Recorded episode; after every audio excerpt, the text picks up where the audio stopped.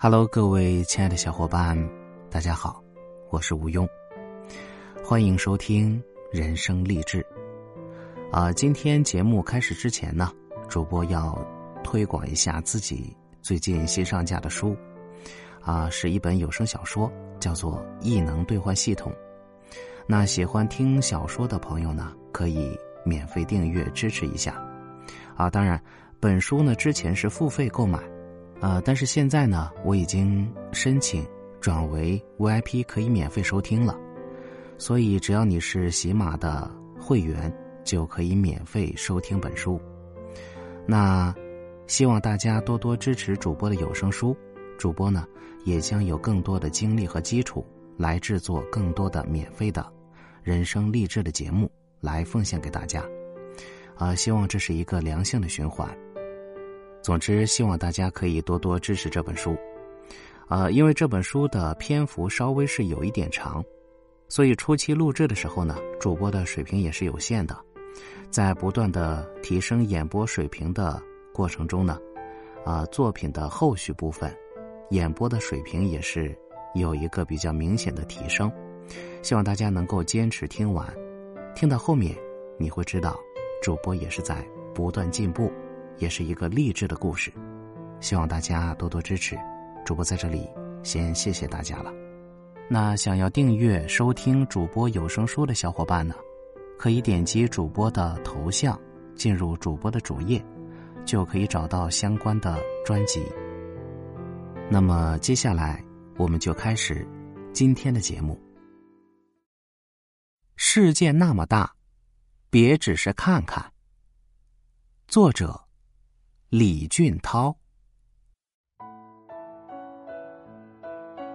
跟一位做职业规划师的朋友聊天，他说：“如果将这三年来自己回答过的问题统计下来，出现频率最高的，无非是一个疑问：我不知道自己喜欢什么，该怎么办？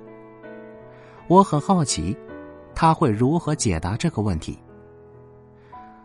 告诉他们先做好手头的事儿呗，说不定做着做着就爱上了。他笑笑，很多人根本就没有想要去创造一个爱好，只是站在原地等着，等着爱好像馅饼一样从天而降。有个读者在公号后台给我留言，我不知道自己喜欢什么，每天工作都提不起精神，我该怎么办？他毕业两年，在一家本地的小报社做记者，薪水不高也不低，整个人也同这个职位一样，尴尬的卡在一个不上不下的阶层中。他想要变好的欲望那么强烈，以至于他用了五个感叹号，来表达自己对现状的不甘心、混吃等死的不情愿，以及不知所措。我问他。你从事文字行业，应该有很多自己的作品吧？可以选一些得意之作，找机会跳槽呀。他十分为难的回答：“其实我也没什么作品，每天写新闻稿都是套路，没深度没温度，拿出去也没人看得上。”他告诉我，自己每次的采访稿基本上都是照着模板。罗列一些数据和事实，用半个小时的时间草草写成。他很喜欢某家媒体一位编辑的文风，但是自己肯定达不到那位编辑的水平，所以只能写一些口水文，完成交稿任务而已。你都没试过，怎么就知道自己写不到那个编辑的水平呢？他理直气壮的回答我。因为人家是真心喜欢这行啊，我又不是，对一件事情没有热爱，当然做不好。那你为什么不喜欢呢？我问，他秒回我，因为做不出什么成绩，所以觉得这一行很无聊，像是一个带着魔咒的怪圈。我不喜欢，我做不好，我更不喜欢，更做不好。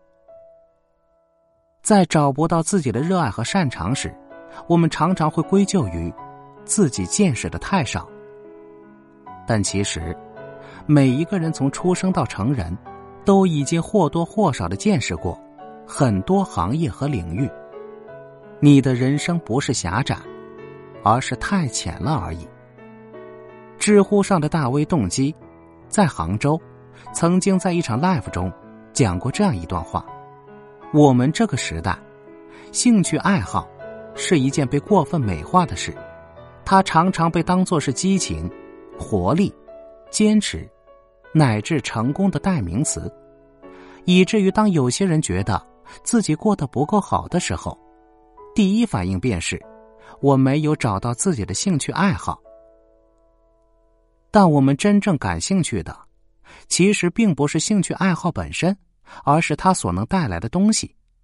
我们总想用兴趣爱好来换点别的，比如成功，比如名望。比如与众不同，总是将爱好、天赋等词挂在嘴边的人，通常都有以下这种想法：某某某做得好，是因为他有天赋；这件事不是我的真心所爱，所以我才一直做不好。等我找到自己喜欢的事，我也会变得很厉害的。我们往往太过看重爱好的力量。然后花很多时间和精力去调整状态，一路奔波寻找，却往往忽略了，爱好如同完美的恋人一般，从来不会从天而降。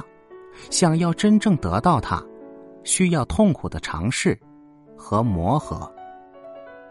或许凑合与爱好的分界点，跟热爱程度无关，而是业余和专业的差异。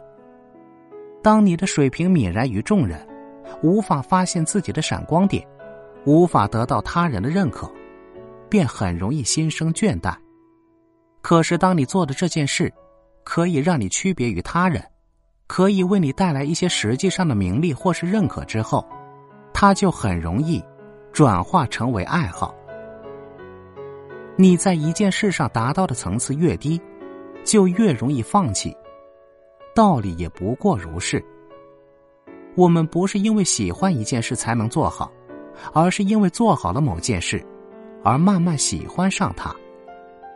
世界很广阔，但它也很深邃。别只是远远的看一眼，就转身离开。对生活的体验如同潜水，从浅海进入，一点点深入，走到了下一个深度，才是不同颜色的天空。